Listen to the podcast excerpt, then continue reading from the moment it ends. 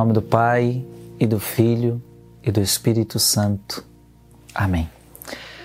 Vinde, Espírito Santo, enchei os corações dos vossos fiéis e acendei neles o fogo do vosso amor. Enviai, Senhor, o vosso Espírito, e tudo será criado, e renovareis a face da terra. Oremos. Ó Deus que instruíste os corações dos vossos fiéis, com a luz do Espírito Santo, Fazei que apreciemos retamente todas as coisas segundo o mesmo Espírito e gozemos sempre da sua consolação. Por Cristo Senhor nosso. Amém. Olá, meu irmão e minha irmã, que bom estar com você mais uma vez nesta direção espiritual, a imitação de Cristo.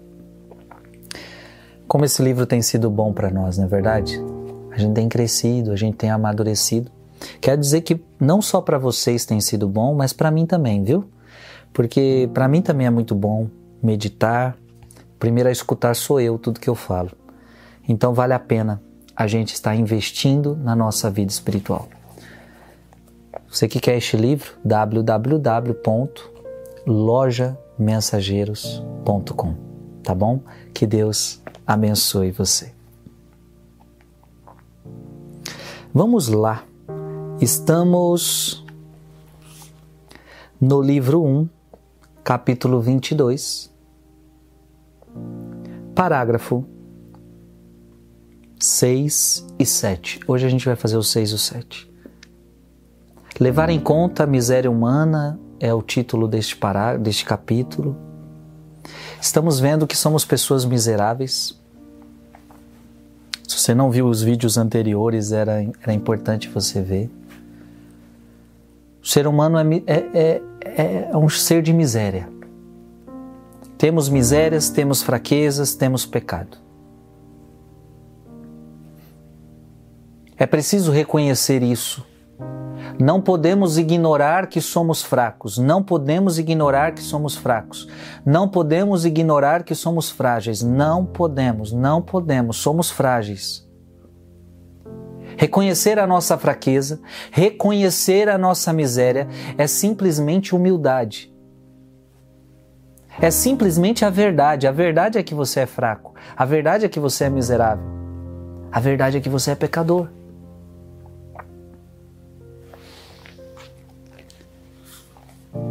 Que fragilidade a do homem, sempre levado ao mal. Hoje confessas teus pecados e amanhã recomeças a cometer o que havias confessado. Estás resolvido a evitá-lo e uma hora mais tarde ages como se nada tivesse decidido. Temos razão de nos humilhar e de jamais alimentar uma grande estima para com nós mesmos. Tão frágeis e inconstantes somos. Por negligência, podemos perder rapidamente o que com muito trabalho havíamos adquirido por graça. Que será de nós ao entardecer quando a tibieza toma conta de nós desde cedo?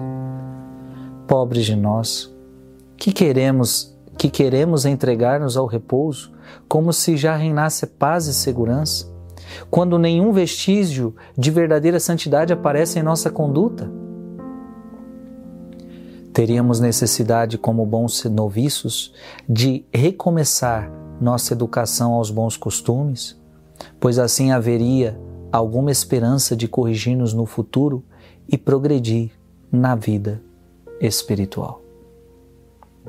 Que fragilidade a do homem, sempre levado ao mal. Esta já é uma grande fraqueza nossa. Sempre somos levados ao mal, sempre. O que é concupiscência, gente? E a concupiscência é aquilo que nós herdamos com o pecado original. A concupiscência é aquilo que nem o batismo apaga. Que o batismo ele tira o pecado original, mas ele não tira a concupiscência. A concupiscência é nada mais nada menos, menos que isso, a atração pelo mal. Eu sou inclinado ao mal, eu sou inclinado ao mal. Você pode me dizer que não, mas é nós somos inclinados ao mal. Preste atenção, nós olhamos algo, Nós olhamos uma situação. Por exemplo, nós vemos uma pessoa fazer uma coisa errada. A gente já é inclinado a julgar essa pessoa. É natural.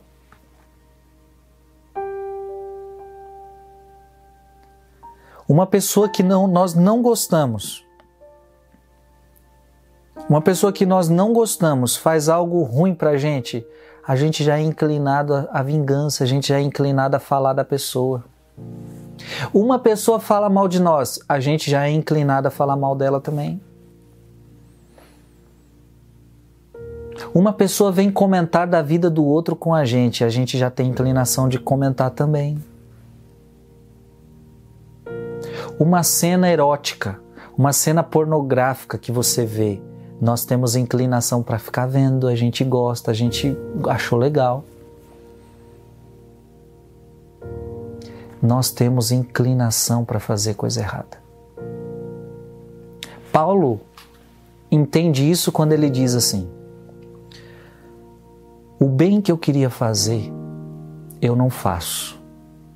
E o mal que eu não queria fazer, eu acabo fazendo. O que, que Paulo está dizendo? Eu percebo dentro de mim que há uma força terrível para fazer coisa errada. Para fazer o bem eu tenho que me esforçar muito. Mas parece que para fazer o mal eu não preciso de tanto esforço. Gente, você parou para pensar nisso? Não deveria ser o contrário? Para fazer o bem deveria ser algo natural em nós, sabe? Fazer o bem é a coisa mais fácil que tem. Fazer o bem, eu não preciso nem me esforçar. Agora, para fazer o mal, eu tenho que me esforçar. Eu tenho que ter um grande força, eu tenho que ter uma grande decisão para fazer o mal para alguém. É totalmente o contrário. Pelo contrário, para fazer coisa ruim a gente não precisa se esforçar. Para fazer o bem é difícil. Para ser santo é difícil, para viver a santidade é difícil, para fazer o que agrada a Deus é difícil. Agora, para fazer as coisas erradas não é fácil. Por quê, gente? Porque eu tenho uma grande miséria dentro de mim. Eu tenho uma grande miséria dentro de mim. Este é o capítulo, o capítulo é esse: levar em conta a nossa miséria humana. Sim, nós somos seres miseráveis. Para aquele que quer ser santo, para aquele que quer caminhar no caminho de Deus, nós não queremos ignorar a nossa miséria. Não, não, não, não, não, não, não. Nós não queremos mentir para você e dizer que você não é miserável. Não, não, não, não, não, não, não.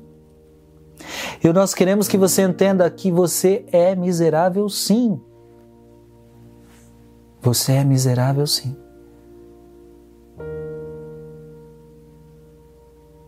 Você é miserável. Que fragilidade é do homem, sempre levado ao mal, sempre, sempre. Hoje confessas teus pecados e amanhã recomeças a cometer o que havias confessado. É verdade não é? Quantas vezes isso já aconteceu com você? Você confessou um pecado com o padre, você saiu da confissão e voltou a fazer o mesmo pecado, como se você não tivesse se confessado. Quantas confissões eu já atendi de pessoas dizerem para mim, Frei, é os pecados de sempre. É os pecados de sempre. Por que os pecados de sempre? Que fraqueza é essa nossa, né, gente? Dizemos e falamos no final da confissão: eu não vou mais pecar, eu reconheço que pequei, não vou mais fazer, mas fazemos. Isso é para você enxergar o tamanho da sua miséria, viu? Isso é para você enxergar o tamanho do seu pecado. Acabou de prometer, acabou de confessar, disse que não ia fazer, mas fez. E eu estou dizendo isso para que você entenda o tamanho da sua miséria. Estás resolvido a evitá-lo. E uma hora mais tarde ages como se nada tivesse decidido. Se decide por algo, horas depois é como se você não tivesse se decidido por nada. Acontece ou não com você? Acontece. Já aconteceu com você, Frei? Já. Quantas vezes? Quão miserável sou. Prometi para Deus que não ia fazer. Saí da confissão decidido, mas acabei fazendo de novo. É assim comigo, é assim com você. Esse capítulo é para que a gente entenda que somos miseráveis mesmo, gente. Temos razão de nos humilhar e de jamais alimentar uma grande estima para com nós mesmos, tão frágeis e inconstantes somos. Então, é por isso que é, é importante a gente se humilhar mesmo, a gente tem que se humilhar diante do Senhor. Reconhecer que nós somos inconstantes. Reconhecer que nós somos frágeis. Sabe o que é importante entender isso, a sua miséria? É para que você não se arvore, para que você não, não, não ache que você é o bambambam. Bam, bam. Porque no dia que você achar que você é o bambambam, bam, bam, você vai cair. Aquele que está de pé, cuidado para não cair. Pode ter certeza que muita gente que caiu é porque já se achou o super-herói. Eu já venci esse pecado, eu não caio mais neste pecado e caiu. Olha, eu já conheci pessoas profundamente espirituais, eu já conheci espirituais assim de alto nível, e aquilo que elas mais falavam e julgavam as pessoas foi aquilo que elas caíram. Eu não posso me achar melhor que os outros. Eu não posso julgar os outros. Eu não posso esquecer quem eu sou. Eu não posso esquecer que eu sou um ser miserável, eu não posso esquecer que eu também tenho fraquezas. Cuidado, mulher, para não julgar o teu marido, porque lembra que você também tem fraquezas. Eu sempre digo para as pessoas: por que, que você vai julgar o outro nas fraquezas dele se você também tem fraquezas? Foi isso que Jesus falou: não julgueis. Aquele que não tiver pecado, atire a primeira pedra. Ah, mas eu não faço o que ele faz. Você não faz o que ele faz, mas você tem outras fraquezas.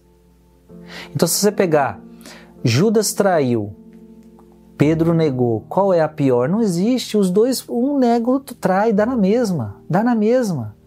A diferença está que um se arrependeu, o outro não.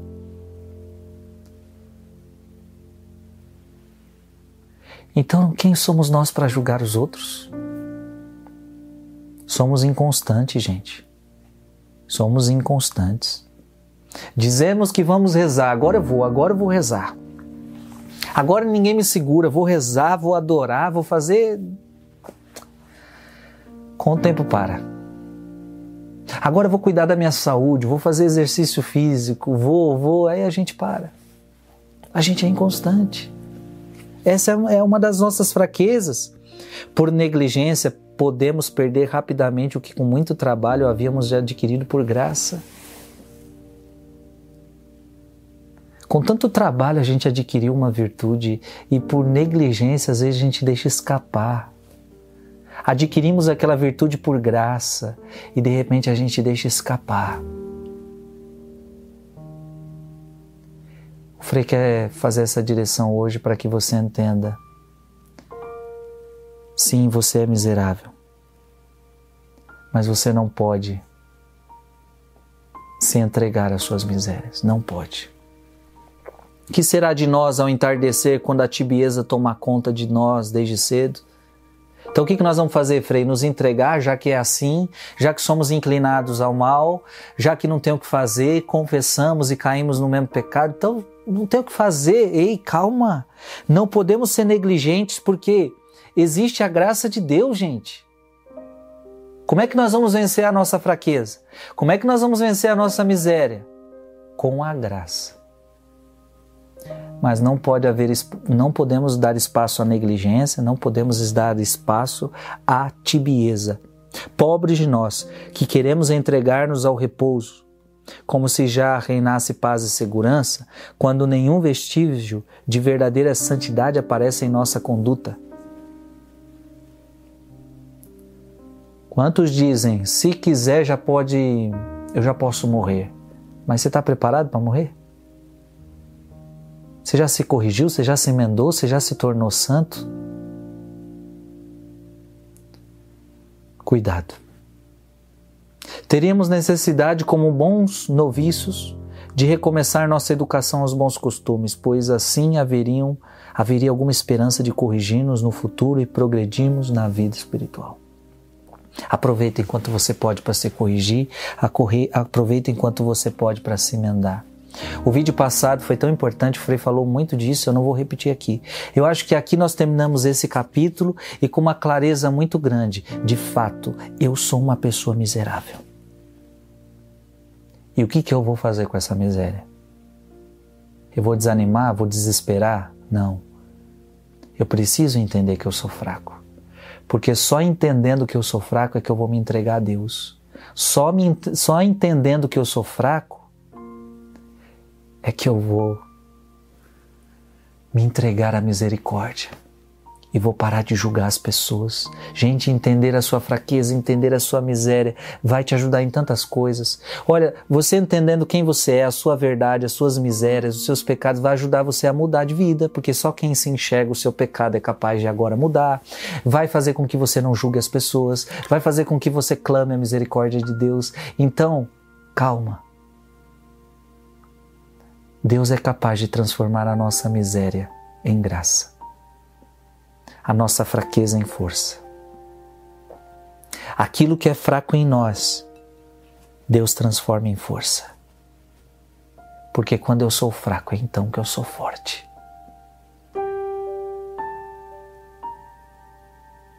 Algumas pessoas, ao ouvirem isso, podem dizer: Isso é loucura.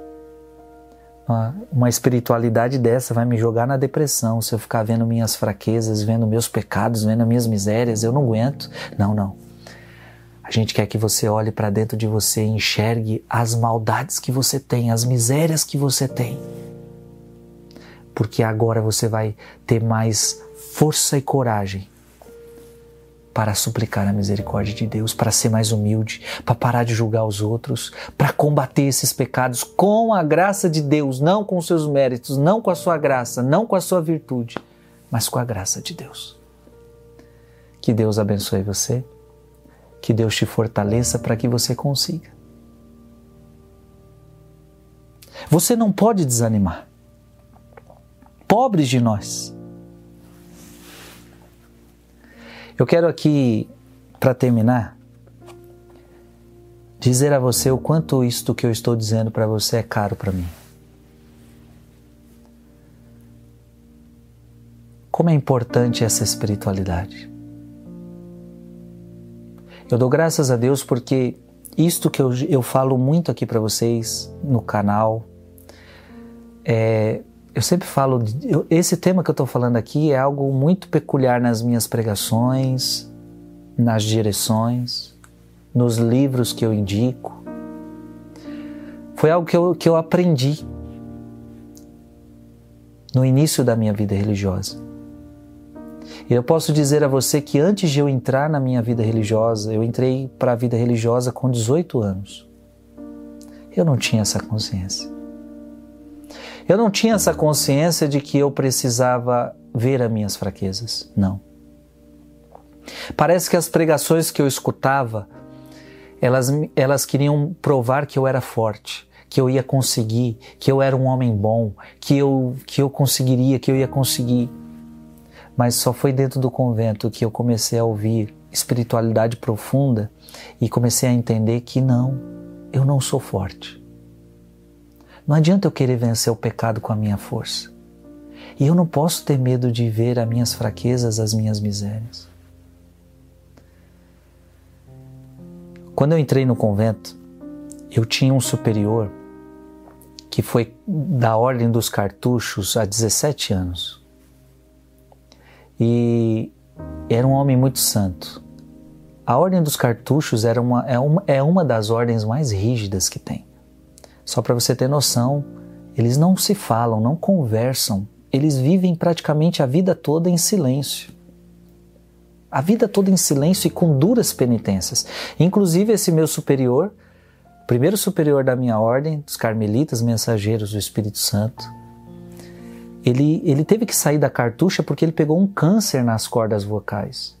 E ele já não podia mais falar, ele já não podia mais cantar no coro, porque, claro, eles não falavam, mas precisava cantar no coro. E para o cartucho, cantar no coro é muito importante, as penitências é muito importante. Então, vendo que ele não conseguiria mais suportar a rigidez da ordem, a ordem viu por bem aliviar ele desta, dessas exigências, para que ele pudesse então. E aí ele veio para nós, foi cuidado por nós. E esse superior tão profundo, eu me lembro e nunca mais vou esquecer a primeira homilia que ele fez quando eu entrei no convento. Éramos eu, era eu e alguns jovens que estavam entrando comigo. E o padre pregava, ele usava um aparelho para falar, né, porque ele não podia falar. E ele dizia assim: Sabe por que que vocês estão aqui? E aí na nossa cabeça passou um filme. Por que, que eu estou dentro do convento? Porque antes eu era um, já era um pregador da palavra? Porque antes eu já, é, eu já evangelizava? Porque eu era um bom católico e agora queria ser um bom padre, um bom religioso? Por que, que eu queria ser? Por que, que Deus me chamou? E aí o padre respondeu: Sabe por que, que vocês estão aqui? Porque vocês não prestam. E aí ele repetiu: Sabe por que vocês estão aqui? Porque vocês não prestam. Porque vocês não prestam. E esta foi a homilia dele. Homilia forte e profunda para mim. Eu não estava ali porque eu era o melhor, mas eu estava ali porque eu era o pior. Deus não chama aqueles que são fortes, mas Ele chama os fracos para confundir os fortes. Deus chama aquele que na concepção do mundo não presta para confundir aqueles que acham que prestam. Eu fui entendendo que eu não prestava. E aí, dentro do convento, com toda a espiritualidade carmelitana, e aí eu digo a você, a espiritualidade carmelitana tem uma riqueza tão grande nesse sentido. Então, com São João da Cruz, com Santa Teresa, com Santa Teresinha, eu comecei a aprofundar a fraqueza. E fui vendo que era este o caminho para chegar à força de Deus. Fui entendendo que era só reconhecendo a minha fraqueza que eu iria encontrar a misericórdia de Deus. Então eu digo para você com toda a segurança da minha alma: não tenha medo de fazer uma viagem para dentro de si mesmo e olhar quantas fraquezas você tem, quantos pecados você tem. Isso vai fazer de você uma pessoa mais humilde, isso vai fazer de você uma pessoa mais confiante na misericórdia de Deus, e isto vai fazer com que você vença os seus pecados. Eu tenho certeza. Não tenha medo. Cuidado, cuidado, cuidado, cuidado, cuidado com as autoajuda. Cuidado com a autoajuda. Cuidado com a autoajuda. Porque a autoajuda ela quer esconder as suas fraquezas. Ela quer que você não veja as suas fraquezas. Não. Você vai ver suas fraquezas, mas você não vai ficar parado nelas. Você vai é por isso que você vai ver. Você vai ver para que você veja que você, você é incapaz, você não pode. Então você vai contar com a graça, você vai contar com a misericórdia. Então eu digo para vocês, com toda segurança, o que a imitação de Cristo está dizendo para nós de fato é uma verdade, vale a pena. Leve em conta a sua miséria e você vai chegar à misericórdia de Deus. Que Deus te abençoe em nome do Pai e do Filho e do Espírito Santo. Amém.